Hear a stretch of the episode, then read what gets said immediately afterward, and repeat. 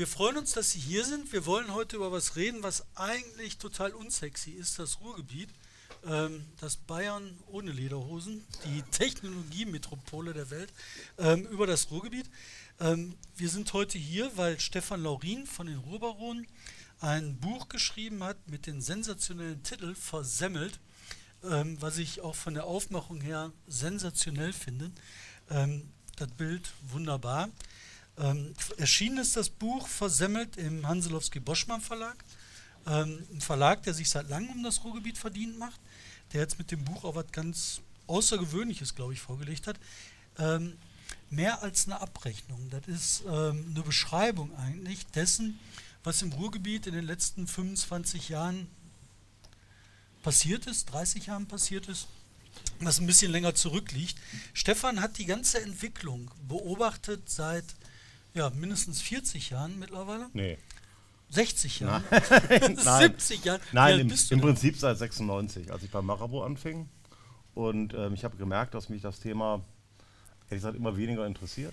Und ich merkte auch, dass, die, dass es immer weniger Leser interessiert. Und es interessiert auch immer weniger Verlage. Also man konnte die so, so Themen auch gar nicht mehr verkaufen. Und dann dachte ich mir, jetzt hast du dich so lange damit beschäftigt, jetzt setzt du so einen Schlusspunkt.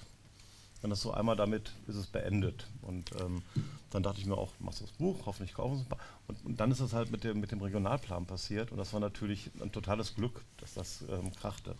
Weil dadurch hat, ist das Thema wirklich nochmal hochgekommen.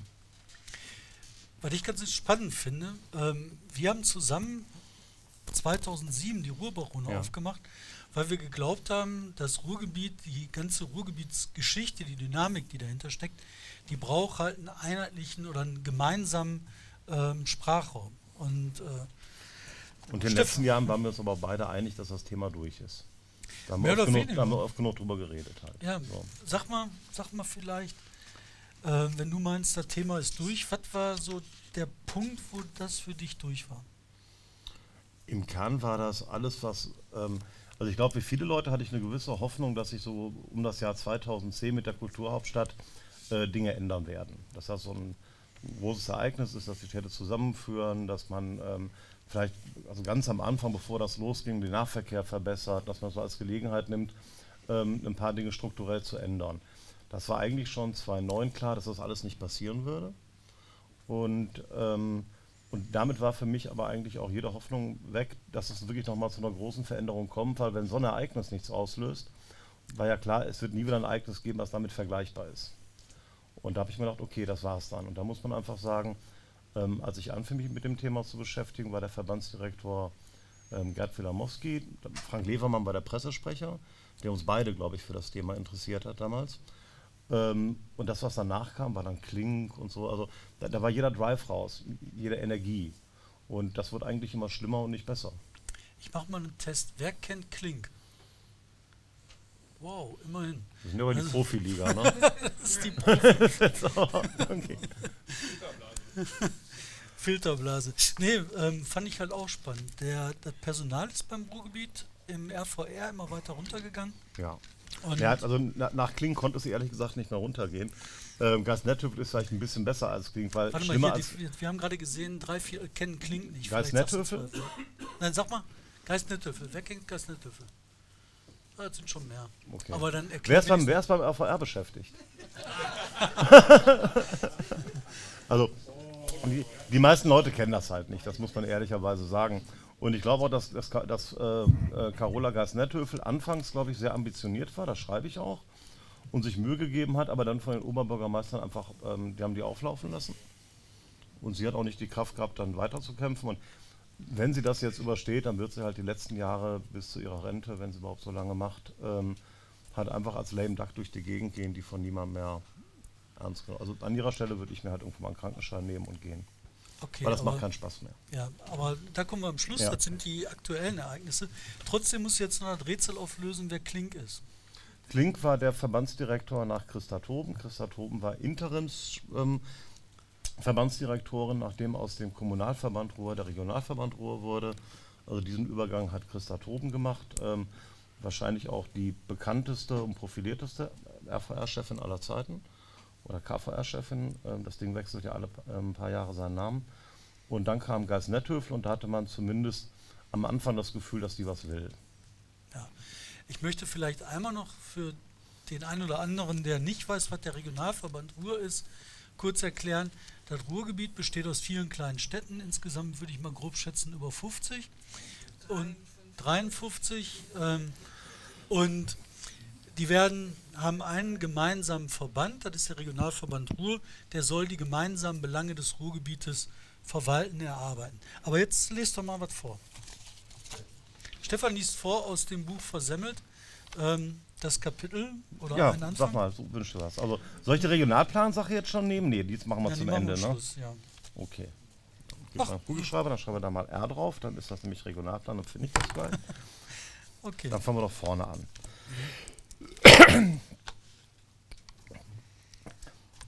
Guck mal, wenn du in die Richtung guckst. Genau, und wir haben das ja abgesprochen gestern, wenn ich zu schnell lese, trittst du mich. Genau, Stefan Okay. hat den Hang zu schnell zu lesen. Okay. Ähm, dieses Buch ist ein Rückblick auf ein Thema, das mich seit 1996 beschäftigt. Damals äh, begann ich als Redakteur für das Ruhrgebietsmagazin Marabot zu arbeiten. Zwei Themenbereiche kamen nach und nach in meinen Verantwortungsbereich. Die Multimedia-Seite, auf der ich neben, neben der Vorstellung von Computerspielen und neuen Webseiten auch immer mal über netzpolitische Themen berichtete und die Rubrik Ruhrgebiet. In der ging es oft um ein Thema, von dem ich, bevor ich beim Marabo anfing, noch nicht einmal wusste, dass es existiert, Ruhrgebietspolitik. Damals sollte der Kommunalverband Ruhr abgeschafft werden, was mich so wenig interessierte wie die Spielstände der dritten Fußballliga in Chinas. Der Mann, der das veränderte, hieß Frank Levermann. Er war Pressesprecher des KVR und für das Ruhrgebiet ein Glücksfall. Er kannte nicht nur die Geschichten der Region in- und auswendig, sondern er brannte für das Ruhrgebiet und die Idee, dass es zu einer großen Stadt zusammenwachsen könnte. Sein Arbeitgeber, der KVR, war ihm nicht allzu wichtig. Wichtig war, dass der Verband die einzige Klammer des Ruhrgebiets war.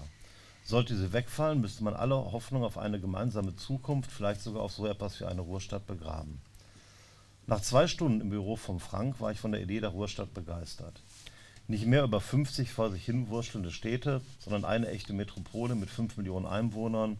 Größer als Berlin würde sie sein und wenn all die Potenziale, die das Ruhrgebiet hatte, zusammengelegt werden würden, auch kein Notfall, der am Tropf finanzieller Hilfen hängen müsste. Frank Levermann begeisterte damals viele Journalisten von der Idee der Ruhrstadt, von der Idee, dass es ein Ende haben müsste mit der Kirchturmpolitik im Ruhrgebiet. Wir schrieben uns in den kommenden Jahren die Finger wund. Wir verfassten Artikel um Artikel, wir belegten, dass es klüger wäre, wenn die Städte mehr zusammenarbeiten würden. Ja, dass eine einzige große Stadt, zumindest aber ein eigener Regierungsbezirk für das Ruhrgebiet die beste Lösung wäre. Und wir lagen richtig, wir hatten recht. Noch heute endet jede Studie zum Ruhrgebiet damit, dass die Verfasser die mangelnde Kooperationsbereitschaft im Ruhrgebiet als eines der größten Probleme ansehen, wenn es um die mangelnde Zukunftsfähigkeit des Reviers geht. Über 50 Städte auf einem Fleck, mehr als ein Dutzend Nahverkehrsunternehmen, Sparkassen, Energieversorger. Keine Region Deutschlands, ja Europas an dieser Größe wird dilettantischer regiert als das Ruhrgebiet. In den nun gut 20 Jahren, von wegen 60, die ich mich mit dem Ruhrgebiet beschäftigte, hat es Fortschritte gegeben. Der Regionalverband Ruhr, Nachfolger des KVRs, wurde nicht, wie vom damaligen Ministerpräsident Wolfgang Clement gefordert, zerschlagen, sondern hat das Planungsrecht für das Ruhrgebiet erhalten, das in den 70er Jahren vollkommen verloren ging. 2020 wird nun zum ersten Mal das Ruhrparlament, wie sich die Verbandsversammlung des RVRs nennt, mit einem gewissen Pathos nennt, von den Bürgern direkt gewählt werden. Den großen Durchbruch gab es in dieser Zeit allerdings nicht. Es gab keine Zusammenlegungswelle der Nahverkehrsunternehmen. Es gab nicht mal einmal nennenswerte, Fortschritte beim Nahverkehr. Er ist immer noch teuer und schlecht. Die Millionen Menschen, die nicht an der Achse Dortmund-Duisburg leben, sind nach wie vor meist nicht vernünftig angebunden. Was es auch nicht gibt, ist eine Begeisterung für die Region. Die historische Chance, die sich in den späten 1990er Jahren eröffnete, weil es eine regelrechte Euphorie für das Thema Ruhrgebiet gab, ist passé. Dass es so kam, war kein Zufall. Diese Ruhrgebietseuphorie wurde von den meisten Politikern als störend empfunden und ausgebremst. Wie das geschah, ist eines der Themen dieses Buches. Aber vor allem ist es eine Abrechnung. Es geht um vertane Chancen, um Fehler, um Ignoranz, um den fehlenden Willen zu gestalten. Und im Ruhrgebiet gibt es eine weitere Opfer, gibt es eine weit verbreitete Opferhaltung. Alle anderen sind schuld, lassen das Revier hängen, helfen nicht genug. Dein Grubengold hat uns wieder hochgeholt, hochgeholt, knödelt Herbert Grönemeyer in seinem Hit Bochum. Das ist so richtig, richtig, wie es falsch ist. Ohne die Kohle und den Stahl aus dem Ruhrgebiet hätte sich die junge Bundesrepublik nach dem Krieg nicht so schnell erholt, aber unter Tage arbeitete damals, damals Bergleute keine Samariter. Für, für, für ihre Arbeit bekam sie Geld und nach den damaligen Maßstäben sogar relativ viel Geld. In den ersten Jahren nach dem Krieg kamen noch üppig bemessene Lebensmittelpakete dazu. Und die Bergbauunternehmen verschenkten ihre Kohle auch nicht, sie verkauften sie. Es floss viel Geld ins Revier damals. Die Städte des Ruhrgebiets waren reiche Städte. Das Geld, das sie hatten, war von ihren Bürgern und Unternehmen erarbeitet worden. Nichts zu danken, Geld gegen Leistung. Und natürlich auch keinen Grund, besonderen Dank zu erwarten. Das Ruhrgebiet hatte viele Möglichkeiten, die meisten hatten es nicht genutzt. Und verantwortlich war dafür niemand anders als die Menschen der Region, die all das mitgetragen haben. Das ist genauso traurig wie wahrscheinlich wahr. Ähm, ich finde, bei der Debatte geht es häufig um einen Punkt, um den sich viel dreht. Das ist die Frage, hey, das Ruhrgebiet besteht aus vielen Kirchtürmen, viel ja. Kirchturmspolitik. Die anderen sagen, wir müssen eine mehr oder weniger Ruhrstadt-Idee haben. Du hast ja gerade auch von gesprochen. Ja. Eine mehr einheitlichere Planung. Ähm, die große Frage ist für mich, ähm, da treffen sich zwei Denkschulen. Das eine ist vielleicht mehr so eine Planung von oben hm. Ist mehr so eine Idee, so eine Stadt wie Berlin ist ja nicht freiwillig zusammengekommen, sondern Berlin hat gesagt, wir ähm, ähm, Gemeinden, was weiß ich, die ganzen kleinen Berliner Städte, Wedding, Neukölln. Das war ein Gesetz des Preußischen Landtags, das Groß-Berlin-Gesetz. Genau. Wir haben daraus eine Stadt gemacht. Genau, das war ja von oben runter ja. gesagt, pass auf, wir machen euch zusammen und dann ist aus Berlin tatsächlich so was wie eine Metropole geworden. Ja. Ähm, im Ruhrgebiet ist die Idee damals immer oder seit jetzt 20 Jahren immer wieder verfolgt worden, nee, das muss sich von unten heraus entwickeln. Die Städte müssen erkennen, dass es gemeinsam besser ist. Jetzt würde ich sagen, als alter Demokrat ist das natürlich eine kluge Sache zu sagen, man entwickelt das zusammen, erkennt das gemeinsame Wohl und entwickelt es das so. Wie siehst du das im Ruhrgebiet? Gab es diese Bewegung? War die erfolgreich? Dieses ich von unten nicht, nach ich, oben? Ich weiß nicht, wie groß die Bewegung war und ob wir sie uns nicht eingeredet haben damals im Nachhinein. Ähm, ich glaube, so tief war die Begeisterung nie verwurzelt. Die Leute sind immer Bottropper, Gladbecker, Essener, Bochumer zum Teil. Also das ist, glaube ich, ignoriert worden. Ich glaube aber mittlerweile sind die, ist, der, die, die, Unterschiede zwischen den verschiedenen Teilen des Ruhrgebiets werden so groß, dass jede Gemeinsamkeit wegfällt. Also Essen, Bochum und Dortmund, ähm, so die drei, den dreien, denen es relativ gut geht, die sind unendlich weit weg von Duisburg-Marxloh. Die sind unendlich weit weg vom Malde. Da verbindet nichts mehr. Das wird immer fremder. Und ich glaube, ähm, das, das ist aber so ein Punkt, wo man sagen kann, das interessiert auch niemand mehr. Ich merke das so, wenn ich mit, mit, mit Freunden rede und dann so sagst du, ja, der Nahverkehr ist im Ruhrgebiet gut, dann sagen die, nee, in Bochum ist er doch okay. Das stimmt, ich wohne 200 Meter von der Stadtbahn entfernt, bei mir ist es alles super. Ähm, aber in Mahl ist er schlecht, in Herten ist er schlecht, in Waltrop, Waltrop Datschen sind noch nicht mehr ans Badnetz angeschlossen. Das interessiert in Bochum keinen Menschen und wenn man ehrlich ist, in Essen auch nicht mehr. Und da würde ich einfach sagen, dass diese Bereitschaft zu sagen, naja, wir bauen jetzt was Gemeinsames auf, das heißt auch immer, dass man Sachen aufteilt finanziell, dass die Bereitschaft überhaupt nicht mehr da ist. Du meinst also, dieses von unten gibt es gar nicht? Ich glaube, von unten gibt es nicht und von oben würde daran scheitern, dass die Leute das unten nicht wollen. Also kein Bochumer wäre bereit, auf einen Kilometer Schiene zu verzichten, damit Waldtropper besser angebunden werden, muss man ehrlicherweise sagen, auch kein Essener. Also das wird einfach nicht passieren. Die würden einfach für ihre Interessen kämpfen und sagen, schön, Hauptsache bei mir. Also ich glaube, dieses, dieses Gefühl ist einfach weg. Es gibt, ähm, es gibt ähm, dieses sehr schöne Buch von, ähm, von Andreas Rossmann, Der Rauch verbindet die Städte nicht mehr. Und das geht da zurück auf eine Geschichte vom Roth aus den 20er Jahren, die er für die Frankfurter Zeitung geschrieben hat und die hieß Der Rauch verbindet die Städte. Und der beschreibt alles schon mit, ähm, mit dem Kirchturmdenken und den einzelnen Städten und wie albern die sind mit ihren kleinen Theatern, für die sich kein Mensch außerhalb des Ruhrgebiets interessiert und so. Ne?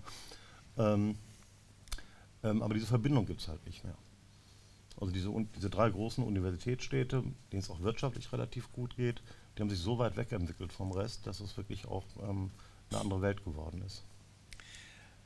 Das macht einen ja ähm, recht traurig ja. eigentlich. aber ähm, muss ja nicht ja, unbedingt was Schlechtes Aber du bist ja Erzbottropper. Also wenn, wenn einem Bottrop gut geht, dann bist du doch erstmal. Bottrop geht es aber nicht gut. Bottrop geht es ganz schlecht. Ähm, ich möchte auf eine, eine, andere Sache noch dazu kommen. Mhm. Und zwar die, das muss ja nicht schlecht sein. Also ich meine, ähm, wir hören ja auch immer wieder, ähm, dass es Ruhrgebiet ja besser geht. Also ich meine, ich habe da nicht erwartet, als ich das damals mhm. von Wolfgang Clement gehört hatte, der gesagt hat, wir streben Vollbeschäftigung an. Da bin ich fast vor Lachen vom Fahrrad gefallen, als ich das damals gehört mhm. habe. Ähm, jetzt haben wir in Teilen Vollbeschäftigung. Mhm. Wir haben in einigen Branchen Vollbeschäftigung. Auch im Ruhrgebiet geht das bergauf. Wir haben mehr Arbeitsplätze. Mhm. Ähm, teilweise werden sogar Straßen richtig fertig gebaut, nicht nur aufgerissen. Ja, aber wir haben, ähm, das hat dann leider nicht mehr ins Buch gepasst. Ähm, in ganz Deutschland sind im letzten neun Jahren Unmengen an Arbeitsplätzen entstanden und das ist überall gab es Wachstum. Ähm, in keiner Region so wenig wie im Ruhrgebiet und der Abstand zu allen anderen Regionen ist größer geworden. Der ist im Boom nicht kleiner geworden. Ähm, selbst Berlin, das vor zehn Jahren noch ungefähr so am Boden lag wie das Ruhrgebiet, äh, das hatte ein unvorstellbares Wachstum, von allen Regionen Deutschland am stärksten. Und wir gingen in die Krise schwach rein sind natürlich gewachsen, aber da alle anderen mehr gewachsen sind, ist der Abstand von uns zu allen anderen Regionen größer geworden. Also es, also wir sind schon dabei, die Grenzen des Wachstums haben wir schon erreicht und wir merken, geht trotzdem. Ja, es, es, wird jetzt überall in den nächsten Monaten runtergehen, aber ähm, ich habe das mal bei den Robaron, kann man das sehen, diese Striche halt. Ne? Also alle Striche gingen hoch in allen Regionen Deutschlands und der Strich, der am wenigsten hoch ging, war der im Ruhrgebiet, bei allen anderen ging er stärker hoch, das heißt der Abstand hat sich geändert. Also der Abstand ist größer geworden, als er vor zehn Jahren war. Ähm, hat das denn was zu tun mit, ähm, mit den Sachen im Ruhrgebiet selber? Ist das was, was am Ruhrgebiet selber liegt oder ist das Strukturwandel? Weil die Zechen weg sind seit 1970 oder so? Ist das, das ist 50 Jahre Strukturwandel. Mhm. Ähm, also ich glaube, der Strukturwandel ist, der ist älter als ich und das heißt schon was. Ähm, nein, ich glaube, es sind ganz viele verschiedene Dinge. Es ist in den 60er Jahren verpasst worden, Industrie anzusiedeln, als es noch möglich war, weil man es nicht wollte man auf die Zechen Rücksicht genommen hat. Es gab bis in die 80er Jahre hinein etwas, was sich die Bodensperre nannte. Also Unternehmen wie Ford oder ähm, Henkel konnten sich hier nicht ansiedeln, weil sie keine Flächen fanden.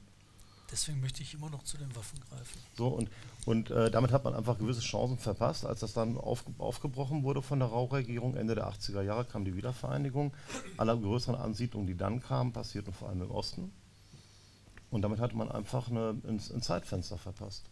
Also ich finde immer ganz schön dieses Beispiel, ähm, man kann das ja bei so einem, an so einem Menschenleben festmachen. Also man, man, muss mit 16 keine mittlere Reife haben und mit 19 kein Abi. So ist es beim Ruhrgebiet und man kann was verpassen. Ähm, man kann dann rumsaufen, junken, sonst irgendwas machen. Also mit 25 Jahren sagt, jetzt will ich die Kurve kriegen, ich mache jetzt meinen Hauptschulabschluss nach, kann man mit 30 eine Berufsausbildung fertig haben. Wenn man das mit 45 denkt, kann man es auch gleich sein lassen. Und das Ruhrgebiet ist halt eher 45, 50 und hat wirklich viele Chancen verpasst. Ein paar Sachen sind gut gemacht worden, also in den drei Städten mit Universitätsgründungen. Aber eine Stadt wie Gelsenkirchen, wo jetzt Baranowski, der Oberbürgermeister, gerne Universität haben möchte, hat in den 60er Jahren der Fraktionsvorsitzende der SPD noch gesagt, wir brauchen keine Universität, hier wird ehrlich gearbeitet. Also auch so ein Maß an Doofheit ähm, rächt sich dann halt eben 40 Jahre später. So, das, sind halt, das sind halt dann Sachen, die sind ein bisschen so, da rächt sich das Gleiche. Ich erinnere mich, als ich in der Schule war, da gab es mal so einen, so Comic irgendwie, wo, wo, wir angehalten wurden, zur Schule zu gehen und nicht zu saufen. Und da war dann auch immer so ein, so ein Typ, der hat gesagt, ich gehe nicht zu, ich mache keine Lehre, ich sauf jetzt und werde Hilfsarbeiter. Und der hatte eine Mofa und alle Mädchen fanden den toll. Und der andere war dann so bieder und ging zur Lehre. Und ein paar Jahre später hatte der dann ein Auto. Und der Typ, der gesoffen hatte, war arbeitslos. so, so, das war so, das wurde bei uns in der Schule verteilt. Mhm. Lass uns mal zu einer großen Aufbruchssache kommen, die im Ruhrgebiet halt lange Jahre. Ähm, du linst hier. Ja, ich will gucken, wo du bist. Seite 21. Ja. Ähm, und zwar würde ich mich unheimlich freuen, wenn du uns ein bisschen vorliest über die Industriekultur. Also ich meine, ähm, also ich, also klar, Industriekultur ist was Feines. Ich fand das auch nicht schlimm. Ich fand das schön, dass alte Zechen ähm, Industriekultur geworden sind. Landschaftspark Nord, tolle Sache. Ähm, andere haben dann neue Fabriken gebaut oder irgendwas anderes entwickelt. Ähm, Lies doch mal davor. Das Kapitel hier. Ja, meinetwegen, wenn du das Kapitel willst, auch gerne. Also bei der, ähm, was meinst du denn ab wann? Ah, hier vorne ging das los mit der Industriekultur. Der RVR-Bewarb, okay. Hm? Also zur Industriekultur. Ähm, Oder hier, guck mal, da kannst du anfangen. Da ist gut. Ja, okay. Hm? Also selbst Zollverein war für mich immer eine alte Zeche, die ich ab und zu auf dem Weg zur Uni gesehen habe.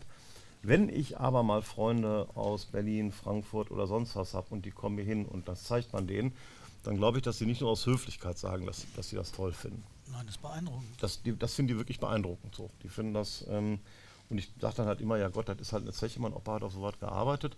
Ja, ich habe sowas noch nie gesehen oder so. Und dann denkst du halt, Gott, da war meine Grundschule. Nee, was soll der Scheiß oder so. Aber okay, das wird im Hamburger so ähnlich gehen mit dem Hafen, wenn man da steht, so, boah, die Schiffe, und sagt er so, das sind halt Schiffe. So, das ist, ähm okay, Industriekultur. Der Nachfolger des SVR, also des Siedlungsverbands Ruhrgebiet, der Kommunalverband Ruhr kümmerte sich mehr und mehr, oft auch weniger erfolgreich, um die gemeinsame Müllentsorgung, machte mit bundesweiten Kampagnen wie das Ruhrgebiet ein starkes Stück Deutschland Schlagzeilen und traute sich auch mit Ideen wie die Olympiade oder die Love Parade ins Ruhrgebiet zu holen an die Öffentlichkeit. Der Kommunalverband Ruhr hatte zum Teil den Charakter einer Ideenschmiede. Experten kritisierten die Qualität und Struktur des Nahverkehrs, alte Schienentrassen wurden gekauft. Heute sind sie das Rückgrat eines Radverkehrsnetzes. Ursprünglich sollten sie aber zum Teil auch freigehalten werden, um neue Trassen für ein Bahnnetz im Revier zu ermöglichen. Der KVR bewarb die Industriekultur, er leistete Pionierarbeit im Tourismus und war mit dabei, als es darum ging, die Ruhrtriennale als großes Kultur-PR-Fest zu finanzieren. Er war die treibende Kraft bei der Bewerbung zur Kulturhauptstadt und er war Wolfgang Clement, damals SPD, ein Dorn im Auge. Wie Johannes Rau war Clement kein Freund eines starken Ruhrgebiets. Kaum hatte er 1998 die Nachfolge Raus als Ministerpräsident angetreten, machte er sich daran, den KVR zu zerschlagen. Clement wollte die tatsächlich viel zu komplizierten Strukturen im Land neu ordnen. Die Aufgaben der beiden Landschaftsverbände Westfalen-Lippe und Rheinland, die den alten preußischen Provinzen entsprachen, sollten auf die fünf Regierungsbezirke Arnsberg, Münster, Bielefeld, Köln und Düsseldorf ähm, über, ähm, übergehen. Den Kommunalverband Ruhr wollte Clement durch die Projekt Ruhr ersetzen, die er 1999 tatsächlich gründete, ohne genau zu wissen, was sie eigentlich machen sollte. Hans-Ludwig Brauser wurde ihr Chef, ein erfahrener Sozialdemokrat alter Schule, der gut damit klarkam, dass ihn erst einmal niemand im Ruhrgebiet haben wollte. Den am Anfang fehlenden Respekt erarbeitete er sich allerdings schnell. 2010 starb Brauser überraschend und hinterließ eine Lücke, die bis heute nicht gefüllt werden konnte. Da war die Projekt Ruhr allerdings schon Geschichte und hatte sich zur Wirtschaftsförderung des Ruhrgebiets gewandelt. Anfangs trug die SPD im Ruhrgebiet die Pläne Clemens zur Auflösung des KVR mit. Von einer, engen, von einer engen Zusammenarbeit hielten die Genossen ohnehin nicht viel, den meisten war sogar die des Ruhrgebiets suspekt. Allerdings gab es mit Gerd Wilamowski und seinem Pressesprecher Frank Levermann ein wahrhaft dynamisches Duo an der Spitze des KVR. Den beiden gelang es, immer mehr Journalisten, darunter den Autor, von der Idee eines starken Ruhrgebiets zu überzeugen und den Städten rechneten sie vor, dass der KVR billiger für sie wäre als Clemens Superbezirk. Das Ende des KVR konnte in letzter Minute verhindert werden und das, obwohl das Ruhrparlament seine Auflösung bereits beschlossen hatte. Beim Geld hörte auch bei den Oberbürgermeistern und Landräten auch die Parteifreundschaft auf. Die nun einmal gegründete Projekt Ruhr sollte die Projekte der damals gerade beendeten internationalen Bauausstellung Emscher Park weiterentwickeln und eine Art Innovationsschmiede für das Ruhrgebiet sein. Heraus kam dabei kaum etwas. Es wurde viel Geld für leuchtende und rollende Eier des österreichischen Künstlers André Heller ausgegeben, von denen, glaube ich, niemand so genau weiß, wo sie sind. Ich glaube, die sind irgendwo mal verbrannt. Die in irgendwelchen Lagerhallen verschwanden. Treu begleitete die Projekt Ruhr die Einfälle von Ministerpräsident Clement wie den aus der Magnetschwebebahn Transrapid eigentlich eine Alternative zum Fluglauf, eigentlich als Alternative zum Flugzeug auf mittleren Distanzen gedacht, eine Art Bimmelbahn mit dem Namen Metro Rapid zu machen. Die Projekt Ruhr wurde in dieser Zeit auch als Zwischenlage für, Sozial, als, als Zwischenlage für Sozialdemokraten genutzt. So war der heutige Europaparlamentarier Jens Geier eine Zeit lang für die Pressearbeit zuständig, eine Tätigkeit, für die er wenig Talent besaß.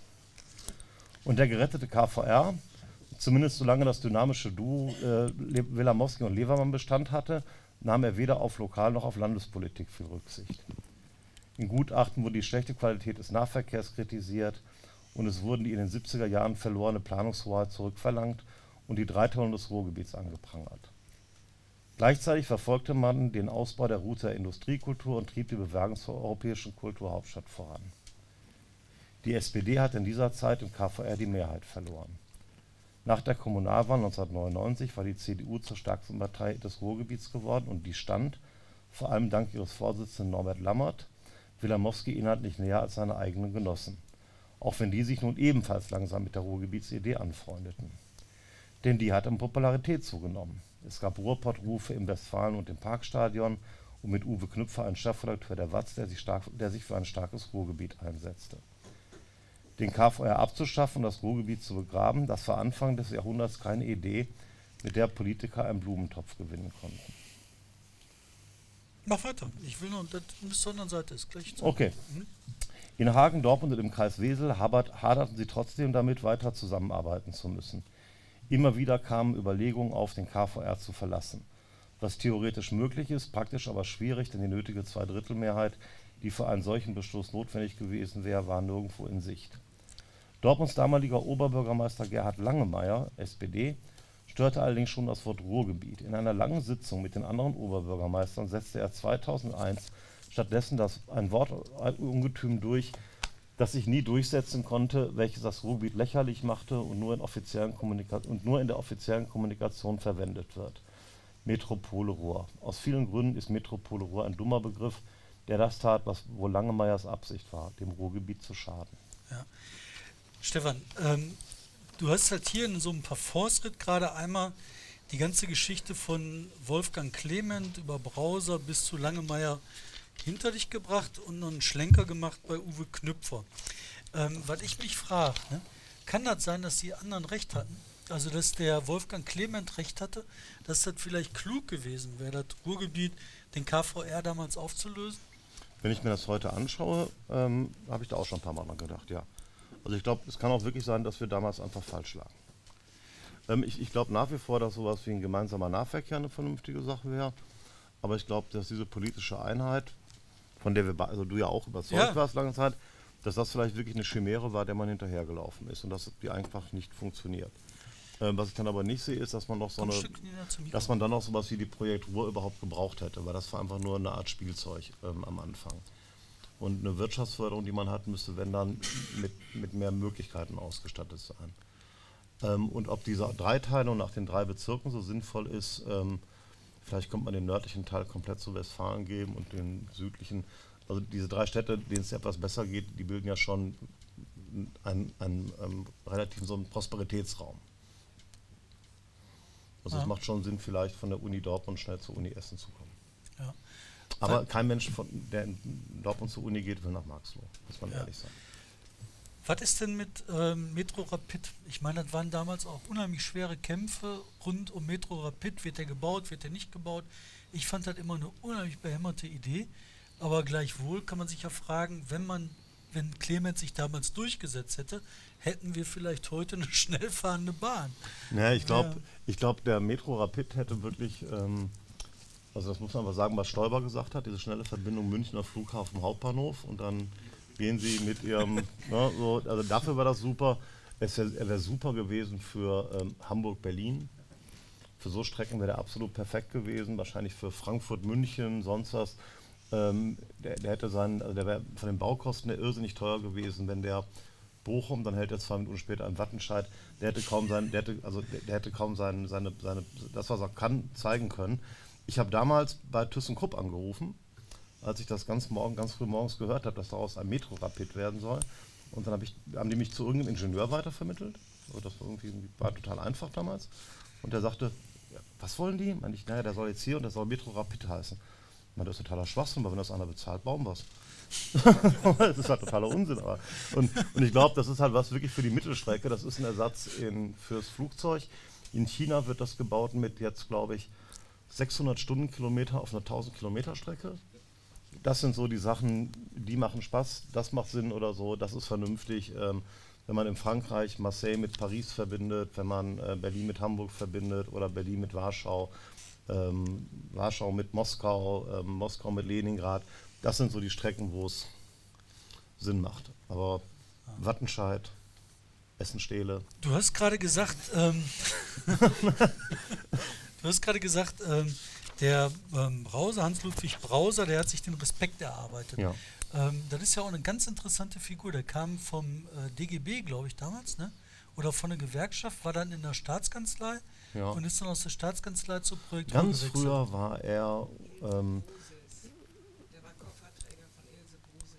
und er war in Frankfurt Koffe- Koffertränker von Rudi Arndt. Rudi Arndt hat es geschafft, die erste do rote deutsche Hochburg Frankfurt mit dem roten Römer an die CDU zu verlieren. In den 70er Jahren. Da war das komplett undenkbar. Alle, alle großen Städte, Köln, Hamburg, Berlin, alle waren tiefrot. Frankfurt war auch tiefrot. Und die erste Stadt, die verloren ging, war Frankfurt. Und äh, Rudi Arndt hatte damals den Spitznamen Dynamit Rudi, weil in Frankfurt war die alte Oper, die heute so ein Schmuckstück ist, war, da war ich noch in der Schule, so, so eine Ruine. Und irgendwann hat der Rudi Arndt gesagt, am liebsten würde ich das Ding sprengen. Und danach hat er den Spitznamen Dynamit Rudi und danach war er arbeitslos. Ja, ähm, Und Brauser war, glaube ich, der Referent von Dynamit Rudi. Ne? ja. Was ich halt interessant dabei finde, ähm, diese ganzen Ideen kamen, die ganze Diskussion um das, um das Ruhrgebiet kam und dann kam 99, 98 diese riesengroße politische Wende. Ähm, was du gerade gesagt hast, ähm, Undenkbares ist möglich geworden. Reihenweise sind im Ruhrgebiet Rathäuser, Oberbürgermeister in die CDU gefallen. Hat sich dadurch nicht was verändert oder verändern können? Oder Ich glaube, die SPD hat das. Warum habe ich das Ding ja eigentlich, wenn ich mich nicht bewegen darf? ähm, weil das für die Menschen Ach da so. ist und dann ist für die Aufnahme. Okay, gut. Ähm, ähm, okay, dann jetzt verstehe ich das. ähm, ich glaube, die SPD hat das neuen, also ein bisschen was hatte sich geändert, weil damit die Idee, dieses Ruhrgebiet komplett wegzulassen, war vorbei. Und es kamen damals so junge Talente wie ähm, Schmück-Lock, die jetzt daran beteiligt war, den Regionalplan scheitern zu lassen, hin, die jetzt halt eben nicht mehr ganz so junge Talente sind. Ähm, ich glaube, die SPD hat das 99er Wahlergebnis als Betriebsunfall aufgefasst. Das hat die nicht als Wende verstanden. Ähm, das war es aber, weil sie eigentlich fast nirgendwo mehr die vorher üblichen absoluten Mehrheiten jemals wieder gewonnen hat. Oberhausen haben sie es mal geschafft, ähm, Gelsenkirchen haben es auch mal geschafft, aber Bochum, Essen, Duisburg sind die unendlich weit von diesen absoluten Mehrheiten entfernt, die sie in den 90er Jahren noch hatten. Ähm, trotzdem glaube ich, dass sie intellektuell nicht in der Lage waren zu erfassen, dass das eine Wende ist und sie einfach dachten, man kann irgendwie so weiter wursteln. Und ähm, ja gut, das Ergebnis sehen wir jetzt. Also auch hier. Äh, nach dieser Forsa-Umfrage ist die SPD auf Platz 3 im Ruhrgebiet hinter den Grünen und der CDU. Und wenn man ehrlich ist, Bei wie viel Prozent ist die da gerade? ich glaube, die sind so bei 3, 4. Hätte das jemand von uns im Raum vor 30 Jahren gehört, hätte er gesagt, das ist ja undenkbar. So wie von Außerirdischen regiert werden. Und ähm, ich glaube, das haben sie einfach nicht verstanden. Und ähm, es hat sich auch so viel nicht passiert, weil es etwas gibt, was überparteilich ist. Ähm, also überparteilich ist, dass jeder Oberbürgermeister gerne Oberbürgermeister seiner Stadt bleiben möchte und das nicht mit irgendjemandem teilen möchte. Unabhängig, ob der ein SPD oder ein CDU-Oberbürgermeister ist. Und das Gleiche ist, dass jeder in Münster, Düsseldorf, Köln ist, glaube ich, eine Welt für sich, die halten sich für das Zentrum des Universums, die brauchen keiner, das sind so ein bisschen wie Frankfurter und Hamburger, ähm, auf keinen Fall eine starke Konkurrenz neben sich haben möchte. Und das ist auch vollkommen egal, welches Parteibuch die Leute haben. Und kein Ministerpräsident möchte ein großes, starkes Ruhrgebiet haben, weil mit einer einheitlichen Führung, weil dann kann er da anrufen und fragen, was er machen darf. Weil das wäre dann ungefähr das Fünffache von der Größe Kölns. Und das möchte kein Ministerpräsident gerne in seinem Land haben. Und ich glaube, das sind so ein paar Sachen, die dafür sorgen, dass es ähm, auf einer politischen Ebene auch nie beliebig weitergeht. Und natürlich in, in, dem, in den, ähm, in den ähm, Vorständen und Pressestellen der, äh, der Nahverkehrsbetriebe. Überall sind ungeheure Mengen von Leuten untergebracht, die man da vor den Unbilden des freien Arbeitsmarktes schützt. Und die möchten das ja auch nicht verlieren. Also gibt es Fraktionsvorsitzende in der Landschaftsversammlung, im RVR. Da hängen Unmengen an Existenzen dran. Existenzen, von denen niemand weiß, warum es sie gibt. Aber die gibt es halt und die möchten auch gerne mittags warm essen. Damit sind wir eleganter Übergang ähm, zum Kapitel Filzdecke Ruhr, Seite 48. Vielleicht magst du da reinlesen. Ähm, nach diesem Lesestück, hier vorne steht ein Mikrofon, ähm, da möchte ich Sie auch gerne einladen, mitzureden, mitzudiskutieren, was auch immer. Ähm, das Einzige, was ist, Sie können nicht vom Platz aus mitreden, mitsprechen, weil dann können wir das nicht mit aufzeichnen. Nee, vorne ist das Mikrofon, da können Sie dann ans Mikrofon gehen und dann können Sie gleich mitreden. Aber erstmal hören wir nochmal Stefan. Filzdecke Ruhr möchte ich. ich Ja gut, dann lesen wir dann anderes. Aber was ich eigentlich lieber, ich möchte gerne meine hellseherischen Fähigkeiten unter Beweis stellen. Okay, mach das. Und das Kapitel über den Regionalplan vorlesen. Okay, okay, okay, okay, hast gewonnen. Hm? Man muss wissen, dass dieses Buch im Werner März abgegeben wurde. Ja, jetzt hören Sie gut zu. Der Verleger ist da, müssen wir einmal Hallo Ich sagen. werde Ihnen übrigens für 500 Euro die Lottozahlen hervorsagen. Danach können wir darüber reden. Rote Backsteinmauern, ein goldener Anker vor der Eingangspforte, die Niederrheinische Industrie- und Handelskammer residiert gegenüber dem Duisburger Hauptbahnhof in einem imposanten Gebäude.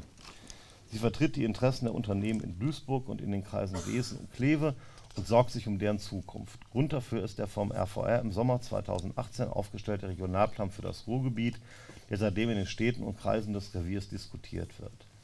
2000 Hektar stehen nach dem Willen der RVR-Verwaltung ruhrgebietsweit in den kommenden Jahren zur Verfügung, nach Angaben der IHK für die Wirtschaft zur Verfügung, nach Angaben der IHK Duisburg und anderen Kammern des Ruhrgebiets zu wenig.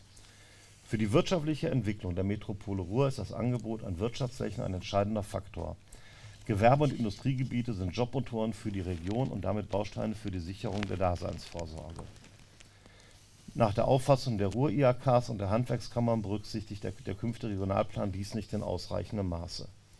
Nicht nur die Kammern laufen Sturm gegen die Pläne des RVRs, auch aus der Politik äh, erhält der Verband Gegenwind.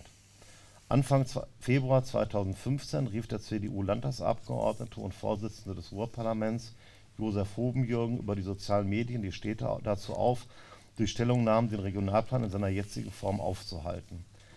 Der jetzt vorliegende Entwurf des Regionalplans geht bei der Ausweisung von Wohn- und Gewerbeflächen und Industrieflächen nicht weit genug und lässt viel zu wenig Entwicklung für die Zukunft zu. Hovenjogen befürchtet für die Zukunft einen Mangel an Wohnungen, zu wenig Arbeitsplätzen vor Ort und eine Verschlechterung der Lebensverhältnisse. Überall im Land gibt und gab es Diskussionen um Regionalpläne. Lediglich im Regierungsbezirk Düsseldorf wurde im vergangenen Jahr der Regionalplan beschlossen. Nirgendwo sind allerdings die Fronten so verhärtet wie im Ruhrgebiet.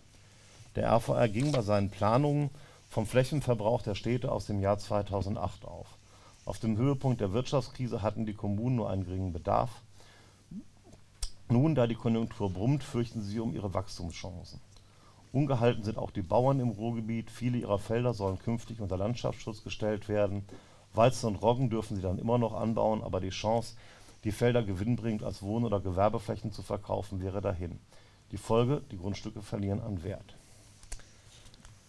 Wobei das Ruhrgebiet seit 2014 von einer ganz, ganz großen Koalition regiert wird. Im Ruhrparlament arbeiten SPD, CDU und Grüne weitgehend harmonisch zusammen. Große Auseinandersetzungen gab es nicht. Die Stimmung in der, kleinen, in der Koalition ist gut und selbst kleine Oppositionsparteien wie die FDP fühlen sich meist eingebunden. Meist eingebunden. Den Planungsdezernenten Martin Tönnes, Grüne, wählte man ebenso gemeinsam wie die Verbandsdirektorin Carola Geis-Netthöfel und den Wirtschaftsdezernenten Markus Schlüter. Auch den Regionalplan brachte die ganz, ganz große Koalition gemeinsam im Juli 2018 auf den Weg. Formal ist er nur, kein ist er nur ein Vorschlag. Über 4000 Einwände und Stellungnahmen haben Bürger und Städte bis Anfang 2015 abgegeben, die nun alle diskutiert Nein, 2019. 2019 abgegeben, die nun alle be diskutiert, bewertet und dann eingearbeitet oder verworfen werden. Erst danach wird das Ruhrgebiet endgültig entscheiden. Ein Mitarbeiter sagt, bis der Regionalplan beschlossen wird, werden noch Jahre vergehen. Das Ruhrgebiet hat wieder einmal eine Chance verspielt, sich für die Zukunft zu rüsten. Der erste erstellte Regionalplan seit den 70er Jahren ist damit schlechter für das Ruhrgebiet als die im Laufe der Jahrzehnte erstellten Regionalpläne der Regierungsbezirke Arnsberg, Düsseldorf und Münster.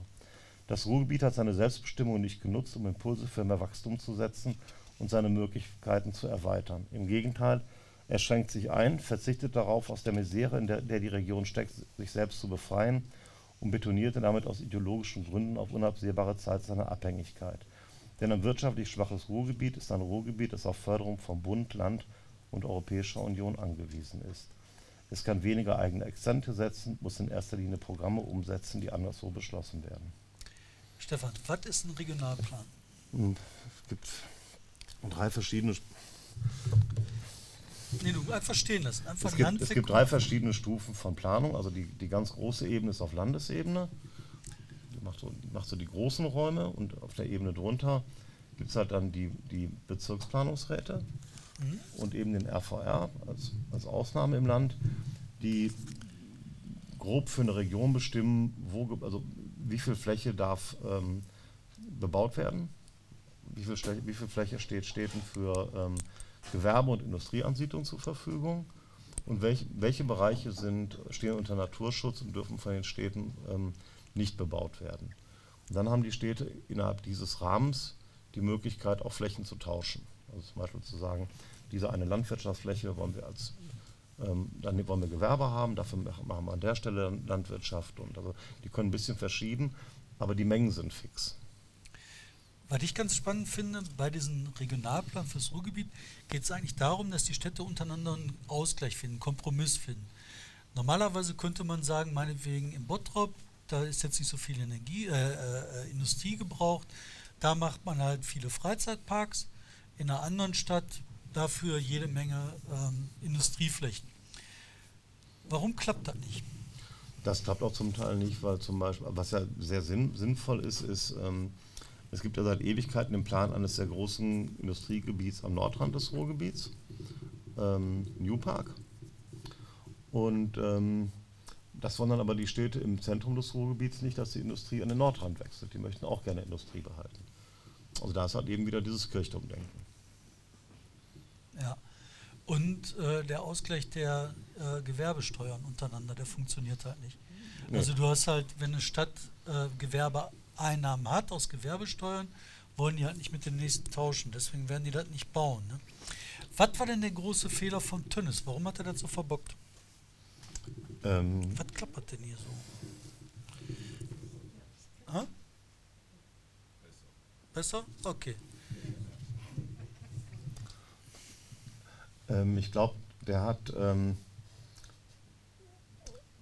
Tönnes hat 2010, 2011. Ähm, ähm, also im Ruhrgebiet gibt es immer so zwei, zwei Zustände. Das eine ist eine unvorstellbare Großkotzigkeit und das andere ist so eine ungeheure Unterwürfigkeit. Und als Tönnes damit angefangen hat, gab es eine Ausstellung im Landschaftspark Duisburg Nord. Und Tönnes hat damals gesagt, er macht eine Planung wie in Paris. Und das fing damit an, dass er wirklich zum Teil renommierte, zum Teil auch total Idioten, aber auch wirklich sehr renommierte Planer eingeladen hatte, ihre Visionen fürs Ruhrgebiet vorzustellen. Da waren fantastische Dinge bei, wie eine Ringbahn und sowas halt. Ne? Ähm, es hat ungeheuer viel Geld gekostet, aber es war eine spannende Ausstellung. Diese, die Ideen aus dieser Ausstellung sollten dann wie in Paris in einen neuen regionalen Gesamtplan einfließen, der dann ganz breit mit allen Bürgern diskutiert werden soll. Also erstmal von den Ideen, die in dieser Ausstellung waren, ist nichts übrig geblieben. Bei dem Regionalplan hat er wohl, was man hört, auch gar nicht so viel selbst mitgewirkt. Ähm, dieses Beteiligungsverfahren, was Konflikte ähm, beenden sollte, führte dazu, dass noch mehr Konflikte kommen. Also ein, ein Hauptstreitpunkt ist ja, ähm, sind ja die Kiesflächen am Niederrhein. Und da kann man jetzt sagen, okay, da gibt es Leute, die wollen, dass mehr Kies abgebaut wird. Und es gibt Leute, die wollen das nicht. Das ist ein klassischer Konflikt. Aber wen interessiert ähm, Kies am Niederrhein? Zweieinhalbtausend Einwände von den 5000 haben mit Kies zu tun. Und jetzt hat Tönnes in seiner wirklich absoluten Grandiosität geschafft, sich mit beiden anzulegen. Also der, der sorgt dafür, dass viel Kies weiter abgebaut wird, wo die Bürgerinitiativen sauber sind, hat aber die, die Flächen an Orten ausgewiesen, wo die Kiesindustrie gar nicht hin will. Und das muss man auch erstmal schaffen, sich wirklich mit allen anzulegen. Ja, ein zweiter Punkt, der eigentlich total wichtig ist für die Entwicklung im Ruhrgebiet, das sind Fahrradwege. Ich meine, wenn man Verkehrsentwicklung macht, sagt ja jeder Verkehrsplaner, Fahrradwege müssen mitgeplant werden. Der RVR, der war jahrzehntelang, ich glaube, der Einzige, der im Ruhrgebiet Fahrradwege gebaut hat. Ja, und super Fahrradwege. Super Fahrradwege. Ja. Ähm, was für Probleme gibt es da? Ja, das ist auch wieder so eine, ähm, so ein Beispiel für, für eine gewisse Großmannszucht. Also ähm, glaube es war 2012, als ich bei, bei Tönnes war, da gab es dann die Idee einer, das hieß damals noch Fahrradautobahn. Und zwar nicht eines normalen Radwegs, sondern eines besonderen breiten Radwegs, der rund um die Uhr beleuchtet ist und ähm, ungeheuer aufwendig ist. Und der sollte 2020 fertig werden und der sollte 101 Kilometer sein und Duisburg mit Hamm verbinden. Jetzt sind 13 Kilometer fertig. 2016 hat das Land die Planung übernommen, jetzt ist es offiziell eine Landstraße und damit mit allen Einspruchsmöglichkeiten, die es gibt. Und zweitens konnten sich die Städte nicht einigen, ob sie es überhaupt haben wollen, wo sie es haben wollen, ähm, wer was bezahlt. Und mittlerweile gibt es etliche von diesen großen Radwegen, die nicht ganz so groß sind wie im Ruhrgebiet geplant waren, aber die funktionieren. Vernünftigerweise hätte man einen ganz normalen RVR-Radweg gemacht, die alle eine gute Qualität haben. Also die, die sind alle tiptop. Hätte mit dem erstmal angefangen, geguckt, den fertig zu haben und hätte nicht versucht, das Rad neu zu erfinden. Weil ich halt so. Das Lustige ist, dass dieser Radweg ohnehin sowieso zum Krach geführt hätte, weil der Plan ist, der ist in der Mitte asphaltiert und links und rechts ähm, ist er nicht asphaltiert, da sollen die Fußgänger laufen. Wir können uns alle vorstellen, was passiert, wenn es regnet. Was ich halt so spannend daran fand, das ist dann so eine Geschichte aus Bottrop, die ich mitgekriegt habe. Als sie dann in Bottrop diesen Fahrradweg geplant haben, haben die Bottropper gesagt, aber nicht durch unsere Stadt. Und dann wollten die, oder haben, glaube ich, mittlerweile auch den Fahrradweg so um die Stadt außenrum geplant, mitten durch die Pampa. Ähm, wenn jeder hier was gerne, sind Sie eingeladen, mitzusprechen, mitzureden. Gerne. Finn, hast du mal einen Schluck Wasser? Ich glaube, Sie müssen das ein bisschen nach vorne stellen, das Mikrofon. Das ist So? ein bisschen zu weit hinten. Ein bisschen zu Zu. Ihnen? Ja, okay. So ist gut. So? Ja, Versteht mich? Okay. ja. Sie müssen Ähm, nur lauter sprechen, weil ich glaube. Äh, Noch lauter. So ist gut. Eins, zwei. Achtung. Ähm, eine Frage haben Sie im Laufe des Abends dann doch noch beantwortet, warum und weshalb ähm, dieses, dieses Projekt Ruhrgebiet von allen ähm, behindert und äh, wenig gefördert wird. Also es ging um Posten, es ging um Einfluss, es ging um äh, die Königreiche zu sichern. Das haben Sie im Laufe Ja. äh, des Abends dann doch noch erklärt. Gut so. Äh, meine zweite Geschichte, die ich da habe, ähm, der Metro Rapid. Ähm, erstens, ähm, der kommt ja aus der, aus der Geschichte Transrapid Siemens in der Nähe von München, wo die Teststrecke ja äh, diese Magnetschwebebahn, diese Magnetschwebebahn, also die Teststrecke mit vielen, vielen, vielen hundert Millionen äh, auch von, von allen gefördert wurde, von der Bundesrepublik äh, gefördert wurde. Die Teststrecke war im, ähm, im Friesland, ne? Emsland. Ja, äh, oder, ja aber ähm, Siemens in München hat es. Ähm, Ja, ja, ja. genau, richtig. Ähm, so war's. Ähm, wenn wir, der kann auch langsam fahren, erstens, ja. Äh, wenn wir diesen heute hätten hier im Ruhrgebiet, dann würden wir uns wahrscheinlich heute nicht über, unterhalten über Klima und über Umwelt und über CO2, denn eine Magnetschwebebahn fährt CO2-neutral. Die Chinesen haben uns damals das, ähm, das, das Konzept und, und die, die äh, Patente abgekauft und haben heute eine wunderbar erfolgreiche und gut funktionierende Anbindung für Hunderttausende von Menschen zwischen den Großstädten. Ja, Dann- nur, Entschuldigung, ähm, äh, jede Elektrolok fährt auch CO2. Ja, ja, Jetzt ist ja. immer die Frage, wie der Strom hergestellt wird. Ich meine, ich mache mir jetzt über Ja, ja, CO2 ja, nicht so ja, ja. fürchterlich viele Sorgen wie andere Menschen, aber ähm, Aber ich, ich, ich erwähne nur mal, dass also, wenn wir es damals vor 30, 40 Jahren angegangen wären, dann wären wir vielleicht heute etwas weiter. ich glaube nur, glaub nur dass, dass andere Strecken, längere Strecken sinnvoller wären. ja, Okay. möglich. Dann ähm, Olympia im Ruhrgebiet, das wird doch von allen ah, so gefördert und alle sind dahinter und jeder will das und jeder möchte das. Von den Kosten wird heute nicht so viel erzählt. Äh, auch da mm, würde ich gerne. Äh, So, darf ich dazu? Ja. Also ähm, von, Ich möchte kurz eine Abstimmung machen. Ja. Äh, wer meint Olympia für Ruhrgebiet für eine Bombensache? Zwei. Komm, du auch. Arm hoch. Ich sagen, Vier. ja, mit dem Adidas-T-Shirt jetzt.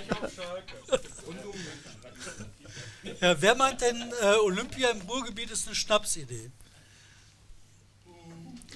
Was ich spannend finde, wenn ich das Abstimmungsergebnis Ja. sehe, das kann jetzt voreingenommen sein, ne? aber da kann doch kein Politiker ernsthaft meinen, er kann das durchsetzen. Nein, es, es, es, es kommt ja auf kein Mensch auf die Idee mehr, also diese Idee mit Olympiade im Ruhrgebiet Anfang der 90er Jahre. Nein, jetzt nicht, weil jetzt ist die Idee immer, das war ja auch zuletzt in, den, in, den, ähm, in der zweiten Hälfte der 90er, das ist immer so eine Idee von im Prinzip Olympia in NRW. Das beginnt dann mit Zio oder dieser komische, wo sie mit, dem, mit den Sauerbraten rumreiten, da in Aachen. Und das endet dann irgendwie in Dortmund und dazwischen soll irgendwie in Köln und Düsseldorf. Und ich meine, es kommt doch kein Mensch auf die Idee, dass das olympische Dorf in Herne gebaut wird. Natürlich wird es wenn es gut läuft, ist es Köln, dann hat man eine Stadt, die man kennt auf der Welt. Wenn es Pech ist, ist es Düsseldorf und wir, wir blamieren uns, weil auch unsympathische Menschen leben.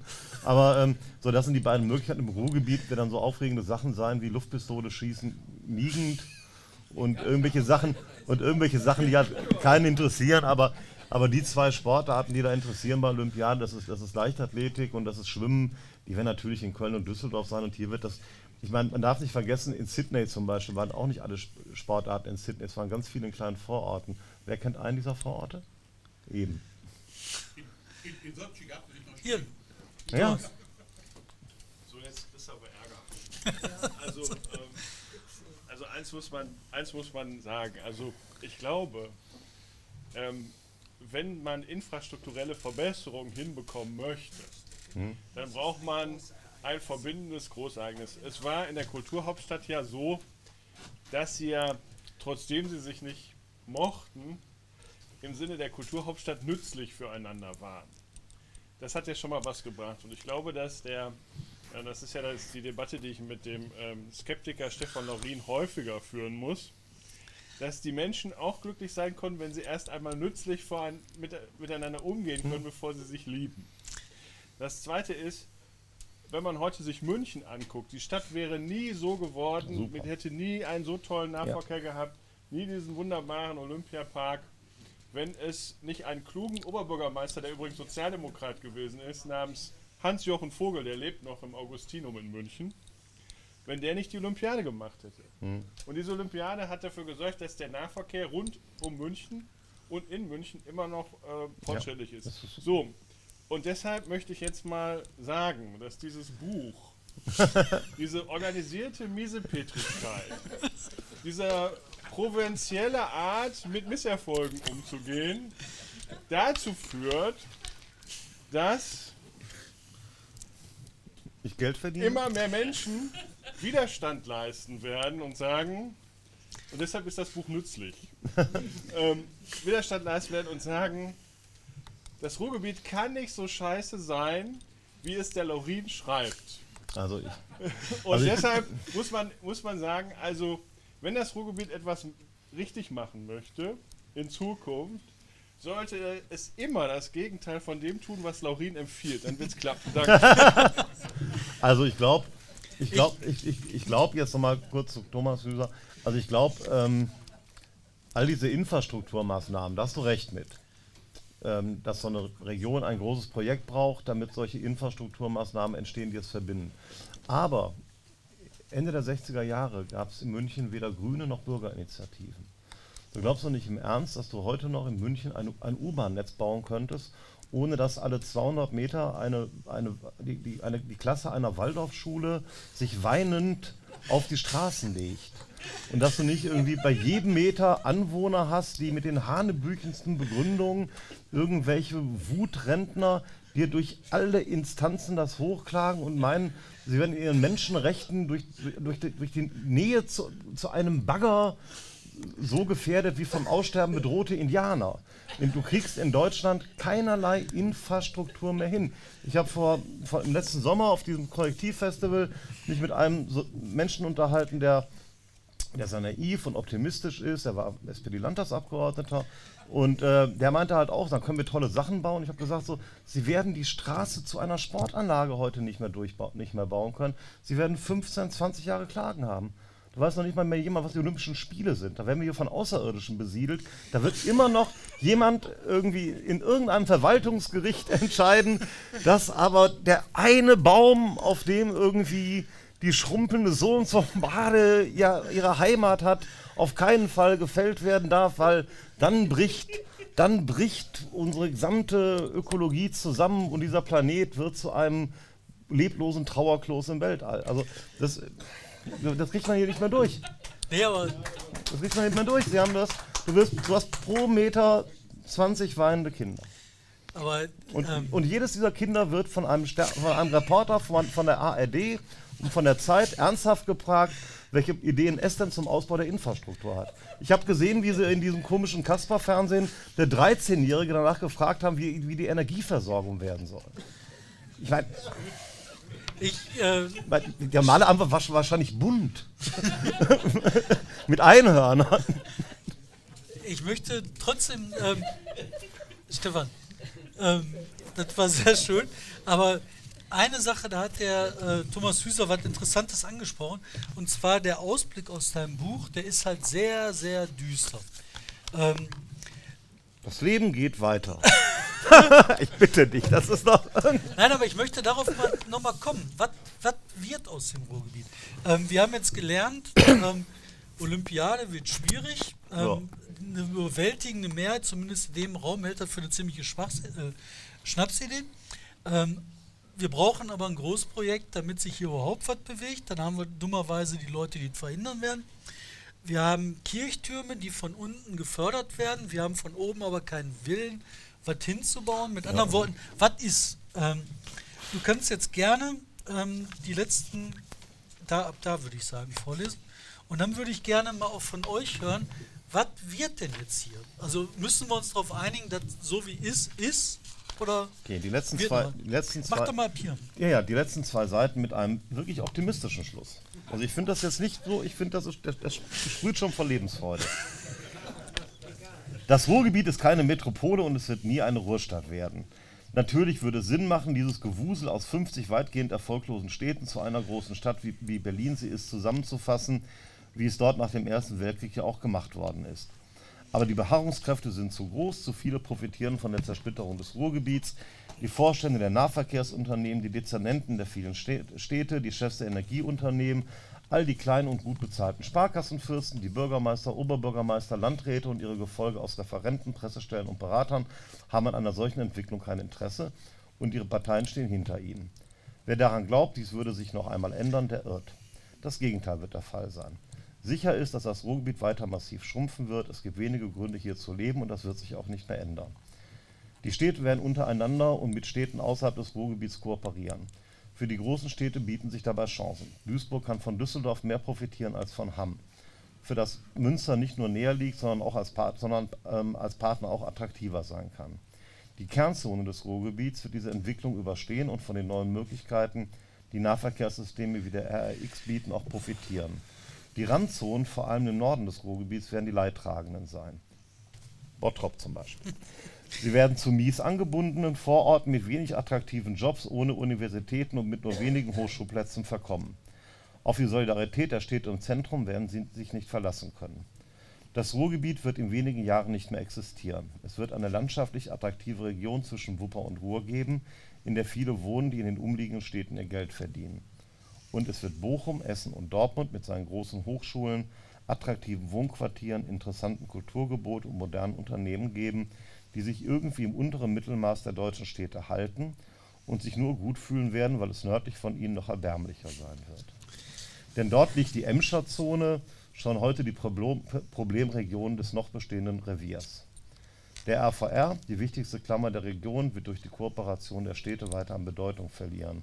Sein Personal hat in den entscheidenden Jahren nicht die nötige Klasse, um Akzente zu setzen. Durch seine Mittelmäßigkeit hat er, hat er die Chance verspielt. Hat, durch seine Mittelmäßigkeit hat es die Chancen des Verbandes, das Ruhrgebiet als Region zu stärken, verspielt. Die zweiklassigen Politiker des Ruhrgebiets bekamen den drittklassigen Verband, den sie sich immer wünschten. Hatte das Ruhrgebiet nach dem Ende von Kohle und Stahl gute Zukunftschancen? Nein, die hatte es nicht. Das Ruhrgebiet ist eine klassische Goldgeberregion. Kohle und Stahl sorgten dafür, dass aus kleinen, unwichtigen Städten und gesichtslosen Dörfern ein Ballungsgebiet mit Millionen Menschen entstand. Doch die Zeit der Kohle ist vorbei und Stahl hat keine große Bedeutung mehr für die Region. Goldgräberstädte gibt man wieder auf, wenn der Goldrausch zu Ende ist. Das Schicksal wird dem Ruhrgebiet wahrscheinlich erspart bleiben, aber es wird auf ein Maß zurückschrumpfen, das seinen wirtschaftlichen Perspektiven entspricht. Die überschaubare, aber vorhandene Chance, einen anderen Weg einzuschlagen, wurde verpasst. Egal, das Leben geht weiter, hier oder anderswo. also, und das ist nicht optimistisch. Ich finde, finde bei diesem Ende, hier oder anderswo, das finde ich, finde ich halt schon ähm, spannend, weil Sollen eine wir mal Sache, durchgehen, wie viele Bekannte wir in den letzten zehn Jahren verloren haben, die weggezogen sind? da kriegst du zwei Fußballmannschaften Ja. zusammen. Das ist halt, das, was ich so schlimm finde. Wahrscheinlich wird das jeder von ihnen irgendwo haben. Leute, die äh, so um die 30 sind, die alle weg sind. Wir haben hier Hausbesetzungen gehabt in Essen. Alleine von den Leuten, die damals aktiv waren, da sind 15, 20 weg, die sind in Leipzig, Berlin, Hamburg.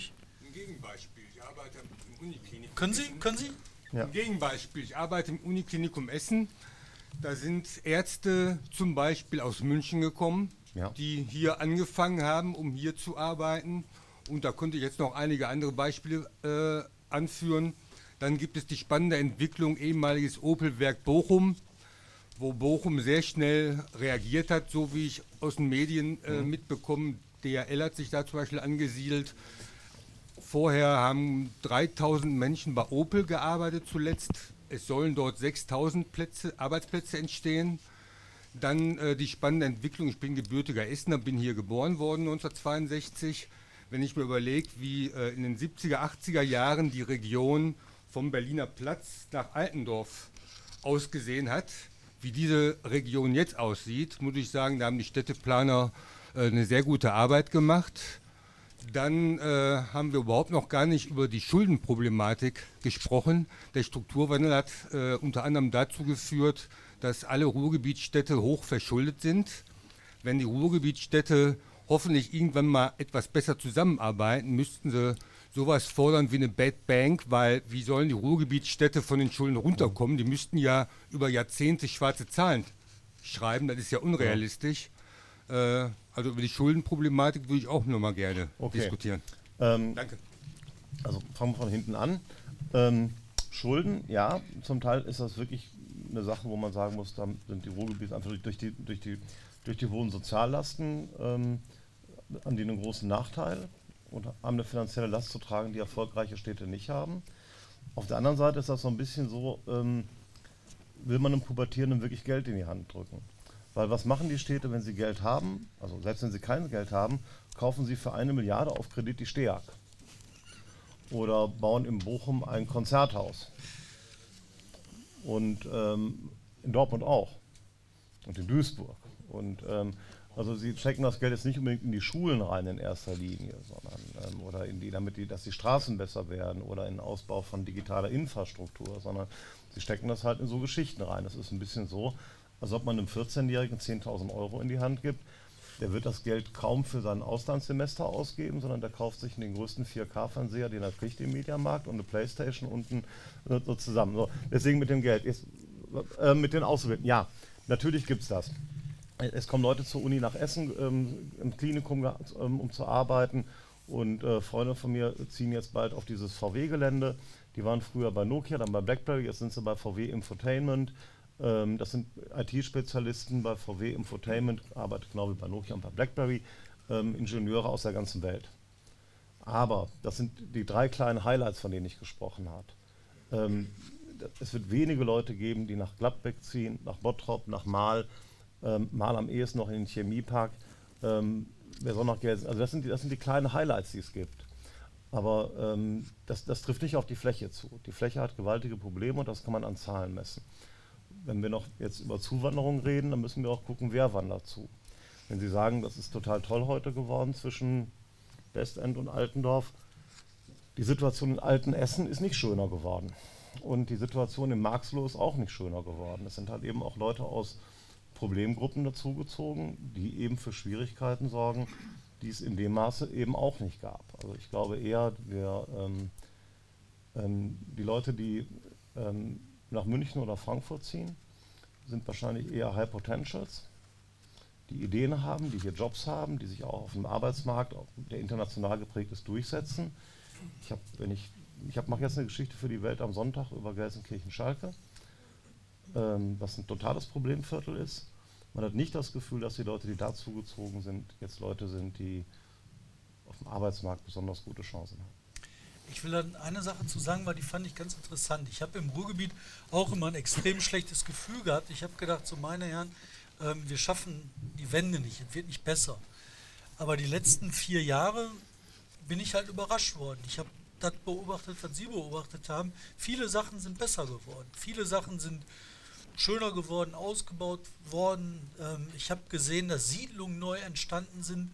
In Oberhausen habe ich nie mit gerechnet, dass da nochmal was passiert. Ist passiert. Und was ich halt so interessant fand, ähm, auf dem Immobilienmarkt ist mit einmal was passiert. Ähm, Wohnungen, die leergezogen waren, sind wieder vollgezogen worden. Ja, da sind eine Menge Leute gekommen und dann sind eine Menge Leute gekommen, dass sogar neue Häuser gebaut werden konnten.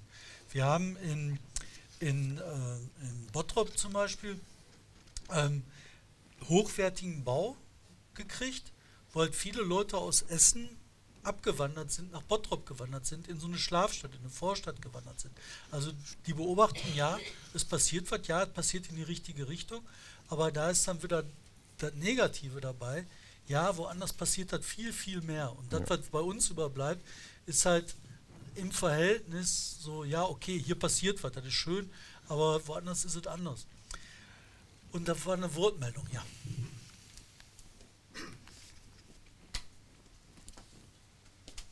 Ja, ich wohne seit über 60 Jahren im Ruhrgebiet. Und ich bin der Meinung, was Sie da als Idee äh, geglaubt haben, eine gemeinsame Stadt, das war von vornherein nie realistisch.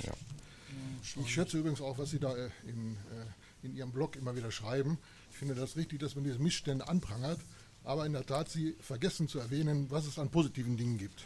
Sie haben auch bei der Aufzählung von Industrie vorhin vergessen zu erwähnen, dass das Ruhrgebiet immerhin Opel angesiedelt hat, damals in den 60er Jahren. Mein Vater hat lange bei Opel gearbeitet zum Beispiel. Und in Bochum wird jetzt ein Max-Planck-Institut errichtet. Und wenn Sie mal in Bochum, ich glaube, Sie haben auch in Bochum studiert, neben der Uni da vorbeigehen, da ist ein ganz neues äh, äh, Industriegebiet entstanden und sowas alles da. Also insofern, äh, und ich habe neulich, neulich mit einem Informatiker aus Berlin nach Hause gefahren, der arbeitet in Marl und wohnt jetzt in Recklinghausen, weil er nämlich in Marl im Chemiepark einen ganz tollen Job gekriegt hat. Und im Chemiepark werden übrigens auch riesige Investitionen zurzeit realisiert mit Hunderten von Millionen. Also Industrie geht schon auch im Ruhrgebiet oder am Rande des Ruhrgebiets. Allerdings also ist das- insofern will ich sagen, allerdings ist das- nicht nur diese negativen Darstellungen, die finde ich gut und richtig, die muss man auch ansprechen. Und da sind noch viele Dinge schief. Vielleicht noch eins zu der Planung übrigens. Der, Regional, der, der Regionalplan ist ja nicht nur von den Mitarbeitern des RVR geplant worden. Da gibt es Ausschüsse. Der Vorsitzende des Planungsausschusses im RVR ist der Oberbürgermeister von Bottrop. Da haben Leute mit, ich, ich habe zu der Zeit selber auch für den RVR gearbeitet, haben damals mit, mit Herzblut an, an diesen Planungen gearbeitet Ja. auch. Dass das schiefgegangen ist, hat andere Gründe, muss man einfach sagen. Also insofern denke ich mal, Ihre Darstellung ist richtig, aber einfach zu negativ. Also ähm, komm, nehmen wir mal die, die Industrie, das ist ganz schön. Ähm, ich ich finde Industrie gut und wichtig, das ist die Grundlage des Wohlstands in diesem Land, weil damit die Exportgüter geschaffen werden, die dafür sorgen, dass dieses Land wohlhabend ist. Ähm, ähm, das Ruhrgebiet hat noch eine Industriequote von ungefähr 15 Prozent und ist damit die am wenigsten industrialisierte Region in ganz NRW. Ähm, Gegenden wie im Siegerland, Kreis Borken liegen weit über 20 Prozent. Also es ist die am schwächsten industrialisierte Region Nordrhein-Westfalens mittlerweile und ähm, auch eine der schwächsten Deutschlands. Wenn man sich anguckt, welche Städte mit am wohlhabendsten sind, dann ist immer noch Wolfsburg ganz weit vorne ähm, mit der wirtschaftlichen Dynamik, eben weil die eine Industriestadt sind. Oder Ingolstadt oder sowas ist es halt. Oder ähm, die Region Stuttgart, die eben auch von der Automobilindustrie und vom Mittelstand geprägt ist. Ich, ich möchte noch eine Sache dazu bringen, weil die, äh, ich glaube halt, das, was wir erleben und das, was die Zahlen uns sagen, sind zwei verschiedene Sachen. Das, was ich hier erlebe im Ruhrgebiet, ist halt was sehr Schönes. Also wir von Korrektiv beispielsweise, wir hatten hier die Chance, unseren Laden aufzumachen. Wir haben hier die Chance, was zu entwickeln. Das ist eine unheimlich positive Sache. Oder Deine Internetverbindung hier, willst du darüber erzählen? Nein, will ich nicht erzählen, weil das frustriert mich wieder. Wir sind hier in der Mitte von Essen in der Innenstadt. Wir haben hier ein Trommel-Internet. Wir können hier keine richtige Live-Berichterstattung machen, weil die Übertragungsraten so schlecht sind, dass ich niemand telefonieren kann über Internet. Das ist, ähm, aber das ist was anderes. In anderen Innenstädten ist das natürlich viel wesentlich schlechter. Nein, aber ich meine, diese Lebenswirklichkeit, die ist halt eine komplett andere. Und ich glaube, das hat damit auch zu tun, dass es uns insgesamt im Verhältnis zu dem, was wir früher hatten, besser. Wir haben hier auch für unsere Kinder bessere Chancen. Und das ist halt erstmal was Schönes. Sie hatten sich gemeldet. Ja. Pardon, dann. Okay. Okay. Äh, meinten Sie mich? Ja. Ähm, man merkt am Publikum hier, dass äh, wir alle Insider sind und äh, wir uns auch so ein bisschen in äh, Details jetzt, äh, ich will nicht sagen verlieren, aber äh, darüber reden. Meine Erfahrung ist, ähm, dass diese Region wesentlich mehr Öffentlichkeitsarbeit braucht, auch über ihre Potenziale. Jedes Mal, wenn ich auf der Expo Real war, musste ich erstmal erklären, wo liegt überhaupt das Ruhrgebiet. Und was habe ich gemacht? Immer gesagt, near Düsseldorf. Äh, und das ist äh, einfach kläglich für eine Region mit 5,2 Millionen Einwohnern, die sich als Metropole gerne äh, darstellen würde. Und das Zweite, deswegen braucht es, ähm, und da bin ich halt mit Thomas Hüser einer Meinung, deswegen braucht es unbedingt äh, große Ereignisse, die auch dieses Bild nach außen übertragen. Denn wir haben es mit unserer Öffentlichkeitsarbeit nie geschafft, Leute über die Region hinaus äh, für die Region zu interessieren. Und ähm, das Zweite ist, dass ich immer wieder festgestellt habe, im Gegensatz zu dem, was eingangs gesagt worden ist, wie selbstzufrieden die Menschen hier sind. Ich selbst bin von außen hierher gekommen und immer wenn ich dies oder jenes angeprangert habe, hieß es immer, wieso, ist doch schön hier, ist doch alles in Ordnung. Wenn man was bewegen wollte, das, es ist so zäh und so mühselig. Und äh, wir hatten zum Beispiel mal ein hervorragendes Projekt, ähm, Cargo Cup nannte sich das. Da sollte von Duisburg aus ähm, sollten die Container von den Lkw auf äh, Eisenbahnschienen gesetzt werden und in Hagen äh, wieder zurück auf den Lkw. So, äh, was haben die Hagener gemacht? Die haben einen stillgelegten Bahnhof da, die haben die Flächen, aber Motorradfahrer und die Spaziergänger könnten gestört werden durch diese neuen äh, Tätigkeiten. Es gab aus Sachsen einen Investor, alles war da, Infrastruktur war da, alles war da. Das Projekt, um die A40 zu entlasten, ist nicht ähm, zustande gekommen. Nur ein Beispiel, um Ja. zu zeigen, wie schwierig es ist und dass jetzt heute jedes Kind gefragt wird, äh, ob ausgebaut werden soll. Ähm, ich stimme nicht ganz mit dieser düsteren, äh, äh, ich teile Ihre Meinung, aber ich stimme nicht ganz mit äh, äh, dem Bild der Goldgräberregion. Eine Goldgräberregion ähm, ist eine Region, wenn das Gold ausgegraben ist, ziehen die Leute weg. Das stimmt. Aber hier sind so viele Potenziale. Und ein Mensch wie Hans äh, Ludwig Brauser, ich freue mich, dass Sie heute Abend ein bisschen weicher mit ihm umgehen, Herr Schraven. Nee, ich habe gelernt. Wir haben schon damals auch wirklich, also ich weiß, dass er beide gestorben ist. Ähm, wir waren wirklich fix und fertig und wir haben uns auch wirklich beim Nachruf, was sie noch mögen. Ja. gegeben. Also das war schon War- damals so. Ähm, ich habe das immer gewusst. Ganz klar. ähm, der hat zumindest ein Gespür gehabt für die Potenziale. Das ist die Gesundheitswirtschaft, wo wir hier einen Vertreter heute Abend haben. Das äh, ist die Chemiewirtschaft, das ist die Wissenschaftsregion, das ist die Kulturwirtschaft. Hier gibt es so viel, nur es fehlen die Leute, die diese Schätze heben. Es äh, fehlt äh, irgendwie das Personal und Leute wie Starke zum Beispiel, die aus Duisburg äh, auch eine Goldgräberstadt gemacht haben aus dem Hafen. Äh, wer weiß schon, dass es bis China eine Bahnstrecke Ja. gibt. Ähm, die fehlen und da muss dringend irgendwie dran gearbeitet werden. ja, das ist auch das, was mit Brause halt war, ne? nachdem der ähm, dummerweise verstorben ist. Ich meine, man hat unheimlich viele Kämpfe gehabt und unheimlich viel äh, ge- aneinander abgearbeitet. Aber am Ende war das der, der gearbeitet hat. Und das ist halt erstmal anzunehmen. Ne? Ja, klar, der hat, das war, ja. Ja, und das- ähm, ich möchte da vorne, die hat mich gemeldet. Es hat auch Spaß gemacht, sich mit ihm zu streiten. Ja, da war Das ja war da hatte was. Inhalt, da war was. Ja. Ja, ich bin in Wanne Eickel geboren, lebe noch da und bin auch gerne eingeborener Ruri. Ich liebe das Grüne, die Fahrradwege, das genieße ich sehr. Ähm, ich frage mich nur, und ich komme viel in der Republik rum, also da merkt man schon woanders, dass die Entwicklung besser ist als hier, die zwar auch gut ist, aber noch viel besser ist. Ich frage mich nur, gerade in der vergangenen Zeit gab es ja manchmal so Umfragen, Wohlstandsatlas, Attraktivitätsatlas, so diese ganzen Sachen. Und gerade Herne zum Beispiel hat da so pampig drauf reagiert, weil sie den letzten Platz hatten. Wir machen da gar nicht mehr mit. Und da frage ich, ob das so die richtige Reaktion ist, anstatt die Realität mal anzunehmen und zu sagen, da machen wir was dran. Also ich glaube, ähm, es wäre vernünftiger, Ach, und übrigens, der Zug von China, der endet in Wanne Eickel am WHE. Wanne Eickel. Wir sind durch meinen, den Sie wahrscheinlich kennen werden, meinen alten Freund Arnold Voss, ist mir schon klar, dass Wanne Eickel eigentlich eins der wesentlichen Zentren des Universums ist. ähm, ähm, nein, ich, ich glaube, ähm, also ich, ich kann das verstehen, wenn ein Oberbürgermeister, nachdem er seit 20 Jahren diese Dinge um die Ohren kriegt und sagt, ich habe keine Lust mehr. Trotzdem ist das, was da drin steht, ja nicht falsch. Also ich meine, ich habe auch keinen Spaß gehabt, meine 5 Minus beim, ähm, ab, im, im, in der Schule in Mathe abzuholen. Aber gelogen war die Note jetzt ehrlich gesagt auch nicht halt. Ne? Und, ähm, und ähm, man, muss, man, man sollte diese Dinge durchlesen, ernst nehmen und überlegen, was man machen kann und sollte, glaube ich, ähm, sich einen Weg überlegen, da rauszukommen. Äh, wenn man den kommuniziert, dass man A, die Erkenntnis hat und zweitens sich überlegt hat, wie man da rauskommt und sich auch klar macht, was sich dann ändern muss, glaube ich, dann ändert sich auch die Wahrnehmung, weil man dann merkt, da, da lernt jemand und da, da bricht jemand auf und da beginnt was Spannendes. Äh, das ist jetzt aber nur eine Verweigerung und ähm, die ist, äh, die halte ich für unsinnig. Also ich glaube, dass man schon lernen muss und man muss natürlich auch ehrlicherweise sagen, ähm, ähm, für ein paar Probleme können die Städte auch nichts. Also ich kann verstehen, dass ähm, Baranowski keine Lust mehr in Gelsenkirchen hat. Der kriegt ein Viertel fertig und zwei suppen ihm ab. Ähm, und er kann nichts dagegen tun. Ähm, Bitte.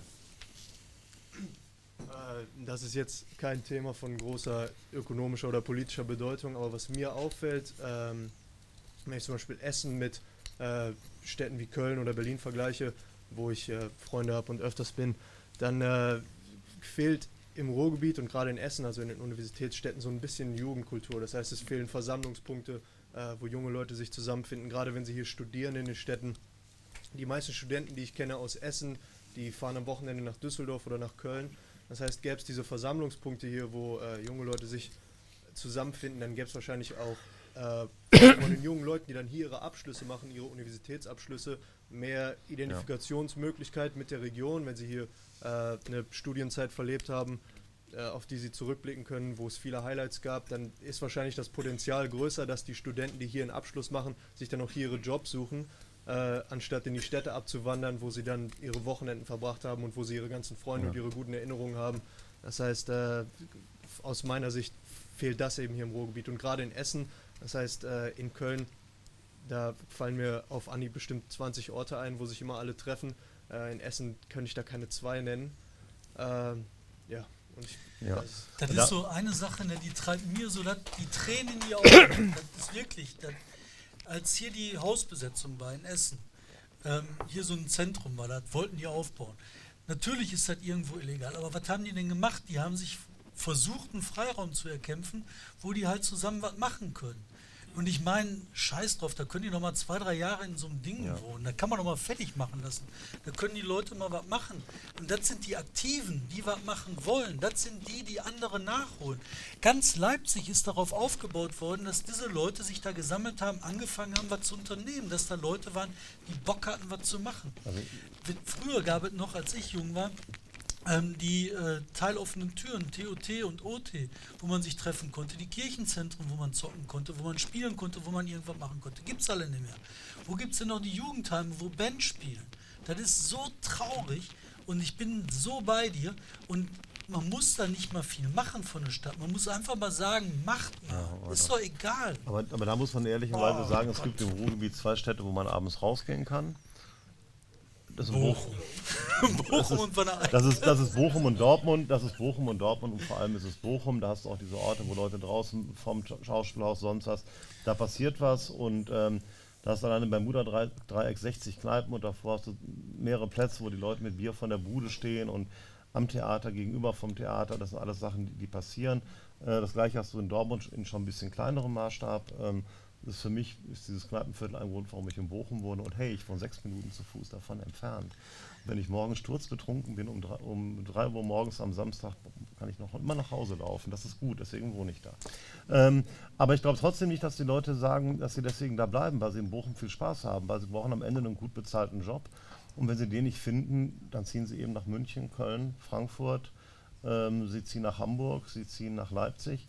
Ähm, es gab übrigens im Jahr 2010 bei dieser Kulturhauptstadt die Möglichkeit, ähm, genau das, was David mit Leipzig meint, ähm, zu machen. Also es gibt es, es war diese, ähm, ich glaube, die, die, die, elfte Stadt oder die zwölfte oder keine Ahnung. Aber das war so eine Idee auf diesem, diesem Streifen zwischen Rhein-Herne-Kanal und Emscher, wo ungeheuer viele Leerstände sind, äh, da Leute irgendwas machen zu lassen. Daraus hätte sich eventuell was entwickeln können. Ich fand, das war eigentlich das spannendste Projekt der, der Kulturhauptstadt. Und das war das erste, was gekippt wurde, obwohl das damals bei der Bewerbung ganz gut ankam. Weil da hätten die Städte nämlich was machen müssen, was sie überhaupt nicht können. Und zwar einfach mal loslassen. Ja, genau. Und dann hätte man einfach gesagt, es gibt ein wunderbares Stellwerk, glaube ich, in Wanne Eickel oder Herne ist das oder so. Ne?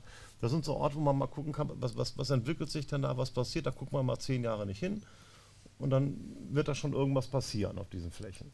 Und das hat man aber nicht getan. Und ähm, man kann sich das angucken, ähm, Bochum, dieses ähm, sündhaft teure ähm, Gelände da auf der, um die Jahrhunderthalle, ähm, weil man es nicht bereit war, es einfach mal loszulassen, Leute was machen zu lassen, hat man in diese ähm, Industriekultursachen Milliarden reingepumpt, wo man auch hätte es einfach mal Leuten geben können und sagen, probiert euch mal aus, macht da mal was draus.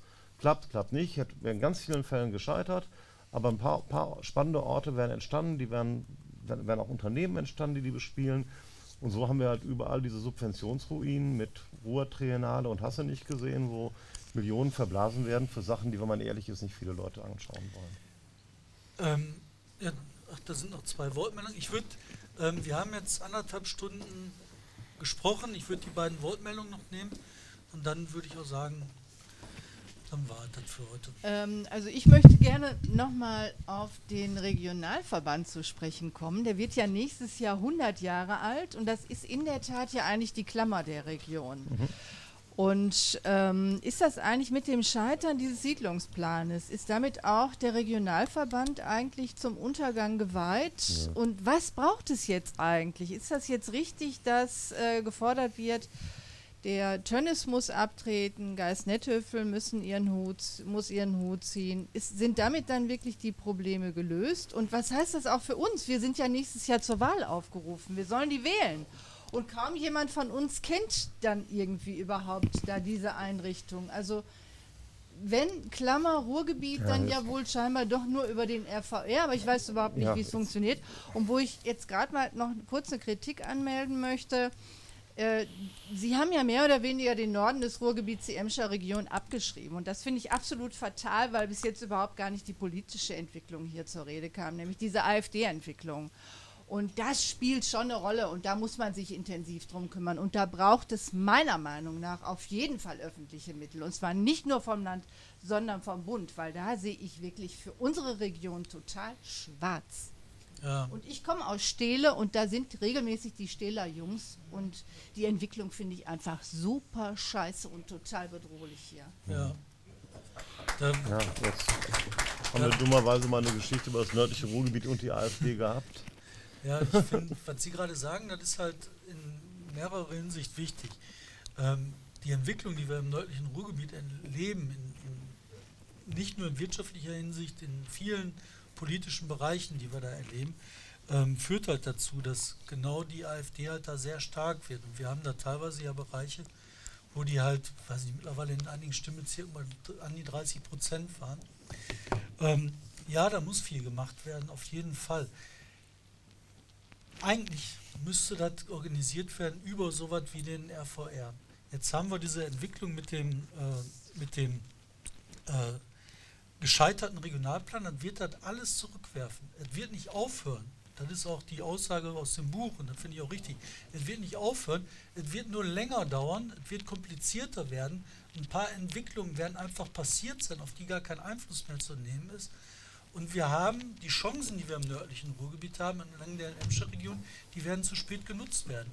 Ähm, Ebel, Bottrop, super, also ein Stadtteil, der wirklich ganz, ganz mies dran ist, zwischen Emscher und Kanal eingeklemmt, abgeschnitten von der Nahversorgung. Eigentlich ein Stadtteil, der zum Scheitern verurteilt ist, aber mit einer sehr lebendigen Community, wo die Leute halt viel zusammen machen, wo noch ein großer Zusammenhalt ist, wo halt ganz viel passieren kann. Wenn die Emscher halt ähm, renaturiert ist, wird halt wahrscheinlich mal einer der bevorzugten Stadtteile werden können. Da sind auch noch Flächen, die bebaut werden können. Das ist eigentlich eine große Chance. Jetzt ist die Entwicklung dieser ganzen Ecke quasi auf Eis gelegt erstmal, weil halt nicht klar ist, wie auf der gegenüberliegenden Seite weiterentwickelt wird. Ähm, entlang, entlang der Wellheimer Markt, da ist so ein Riesengebiet, was entwickelt werden soll. Das ist halt ein Riesenproblem.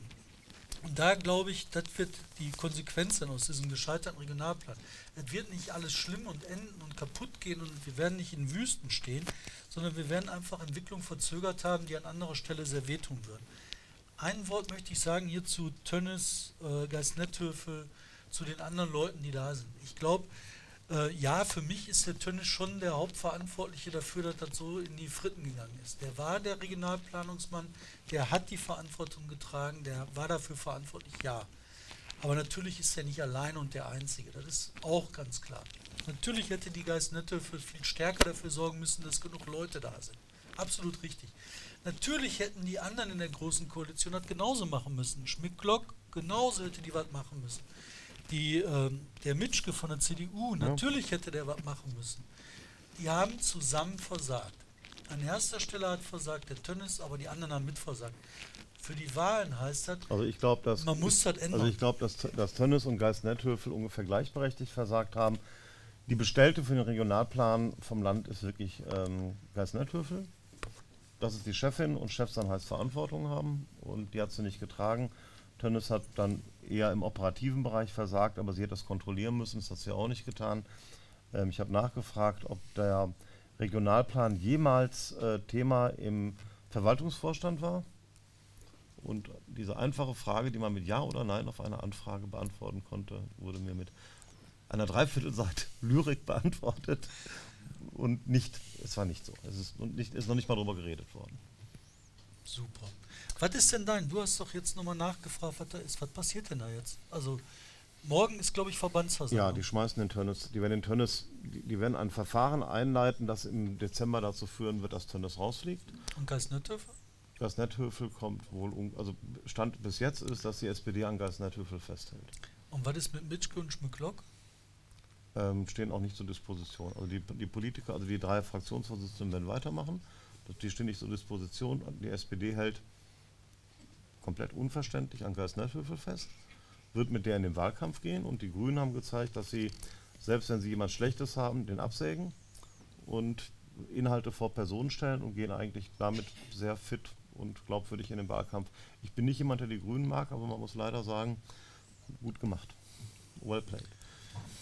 Ja, sind wir gespannt für die Wahlen. Jetzt, äh, Sie wollten noch was? Und dann Äh, Ich würde da noch was hinzufügen. Ich würde mich nicht darüber streiten wollen, aber Sie sagten gerade was, äh, dass die Leute, die hier einen Abschluss machen, dann, ob sie jetzt gute Erinnerungen mit der Region verbinden oder nicht, dann trotzdem abwandern und sich Jobs suchen.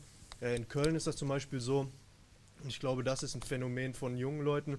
Da gibt es so eine extrem aktive Startup-Szene, also von Leuten, die keinen Abschluss in den MINT-Fächern Ja. haben, äh, die dann in irgendeinem äh, Chemiebetrieb einen gut bezahlten Job ko- bekommen. Die machen in Köln oft ihr eigenes Ding und ich glaube, äh, wenn man hier eine aktivere Jugendszene hätte, Ja. dann gäbe es auch wesentlich mehr Startups und wesentlich mehr junge Leute, die versuchen, sich ihr eigenes Ding aufzubauen. Äh, und ich denke schon, dass das äh, damit zusammenhängt, dass äh, ich kenne auch junge Essener, die identifizieren sich selten als Essener, aber selbst zugezogene Kölner, die ziehen 25 nach Köln und sind dann nach drei Wochen Kölner. Ja, ja. Äh, und das hat mit in Köln ja mit, mit der aktiven äh, Ist auch ganz schlimm in Berlin, wo die Leute, die ihr, Leben lang in Witten verbracht haben, nach zwei Wochen Berlinern. Ja, So. Aber Berlin ist ja genauso verkommen. ja. Aber ich finde das, was du sagst. Ja, aber die Berliner sind so faul, dass automatisch diese Freiräume entstehen. Und hier sind sie, hier sind sie genauso blöd wie in Berlin, aber irgendwie noch autoritärer dazu. Und, und der Berliner Politiker will, wenn du kein Steuerzahler bist, lässt er dich auch in Ruhe. Hier, Ich meine, der hasst halt jeden, der Leistung bringt, arbeitet, ein Auto hat, das ist alles verachtenswert, aber wenn du irgendwie bekifften Laden aufmachst, ist es okay. Ich möchte ähm, dein Wort eigentlich als Schlusswort mitnehmen, weil ich finde, das halt beschreibt vieles. Das ist auf der einen Seite viel, ähm, also es ist eine Aufgabe, ja. Ich glaube halt, ähm, diese Startup-Szene, die hat damit zu tun, dass halt hier wenig, wenig Freiräume sind, dass hier Leute wenig Aktivitäten entfalten können. Wir haben von Korrektiv Leute, die pendeln aus Köln nach Essen. Das ist eine Scheißstrecke morgens. Die würden nicht im Traum dran denken, umzuziehen, weil sie abends wieder zurück nach Köln fahren können. Das ist, ähm, das ist so. Ähm, trotzdem will ich einen positiven Ausblick wagen. Ähm, auch.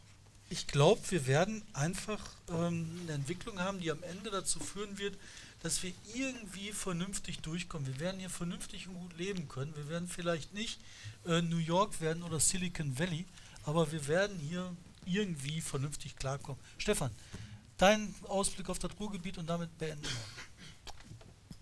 Hier oder anderswo, Leben geht weiter. Alles klar, ich möchte mich ganz herzlich bedanken, dass Sie da waren und ja, danke. Und, okay.